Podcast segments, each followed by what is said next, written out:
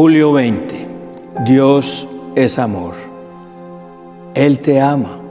Su amor por nosotros es eterno, perfecto e incondicional.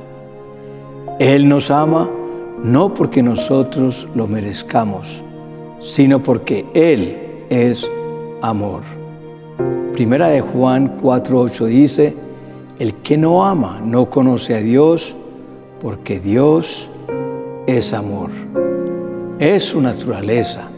Dios no nos ama ahora que somos cristianos más de lo que nos amaba cuando éramos pecadores. Jeremías 31:3 dice, Dios se manifestó a mí hace ya mucho tiempo diciendo, con amor eterno te he amado, por tanto te prolongué mi misericordia. Dios siempre busca oportunidades para manifestarnos su amor. El amor humano es condicional. Solemos amar a los que nos aman y rechazar o aborrecer a quienes no. Amamos mientras las personas nos complazcan o la pasemos bien con ellas.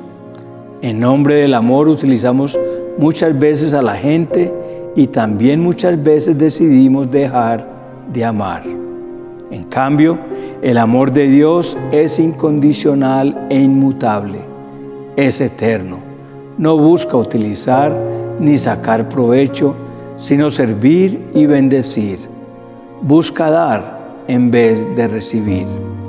1 Corintios 13, 4 al 8 dice, el amor es sufrido, es benigno, el amor no tiene envidia, el amor no es jactancioso, no se envanece, no hace nada indebido, no busca lo suyo, no se irrita, no guarda rencor, no se goza de la injusticia, mas se goza en la verdad. Todo lo sufre, todo lo cree, todo lo espera, todo lo soporta. El amor nunca deja de ser. ¿Crees que podría ser algo por lo que Dios dejaría de amarte? ¿Crees que algo te podría separar del amor de Dios? Romanos 8, 38 al 39 dice, por lo cual estoy seguro que ni la muerte, ni la vida, ni ángeles, ni principados, ni potestades, ni lo presente, ni lo porvenir, ni lo alto, ni lo profundo, ni ninguna otra cosa creada nos podrá separar del amor de Dios que es en Cristo Jesús, Señor nuestro. Conocer a Dios es estar convencido de que nada nos puede separar de su amor. Es muy importante que creas que Dios, tu Padre, te ama, pues el mundo está lleno de personas que creen que Dios puede ayudarles hacer un milagro para ellos, el problema es que no están seguros de que los quiera, porque no están seguros de ser amados por Él. Y cuando uno no está seguro del amor de Dios, no hay fe. Es por eso que el apóstol Juan dice en la Biblia en primera de Juan 4:16, y nosotros hemos conocido y creído el amor que Dios tiene para con nosotros. Dios es amor y el que permanece en amor, permanece en Dios y Dios en él. Dios te amó, te ama hoy y te amará siempre. No porque tú hayas hecho algo para merecer ese amor, no porque te lo hayas ganado, sino que es inmerecidamente por pura gracia. Efesios 2, 4 al 5 dice, pero Dios que es rico en misericordia, por su gran amor con que nos amó, aun estando nosotros muertos en pecado, nos dio vida juntamente con Cristo. Por gracia sois salvos.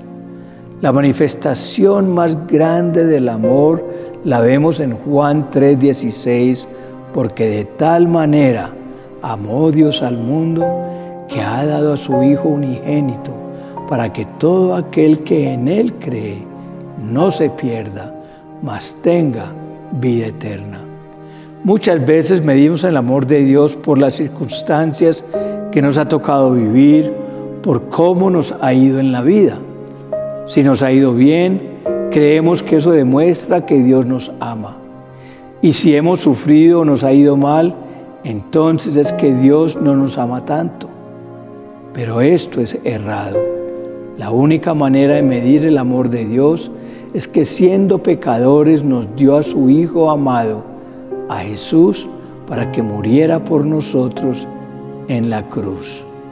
Romanos 5.8 dice, mas Dios muestra su amor para con nosotros en que siendo aún pecadores, Cristo murió por nosotros.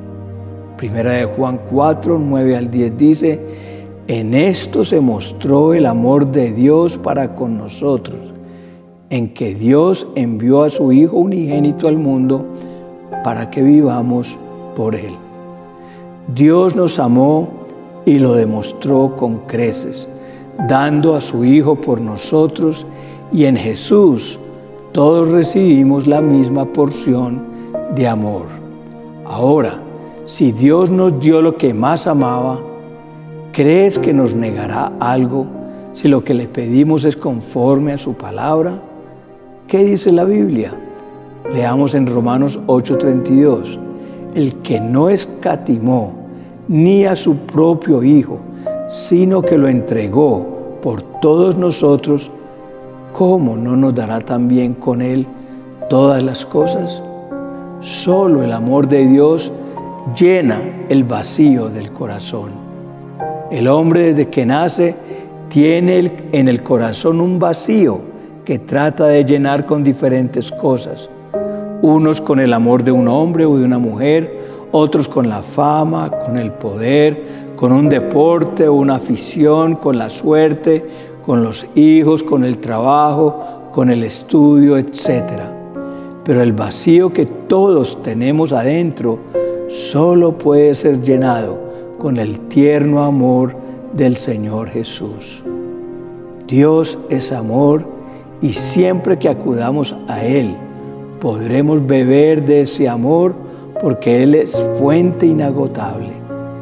En cambio el hombre es como una cisterna, una vasija cuyo fondo está rajado con el pecado o por heridas del pasado y por más que pongamos amor en esa vasija, por más que creamos que está llena, en el momento de tener sed, acudimos para beber de ella y la sorpresa es que nunca encontramos la misma medida en que lo dejamos y eso nos hace sentir mal.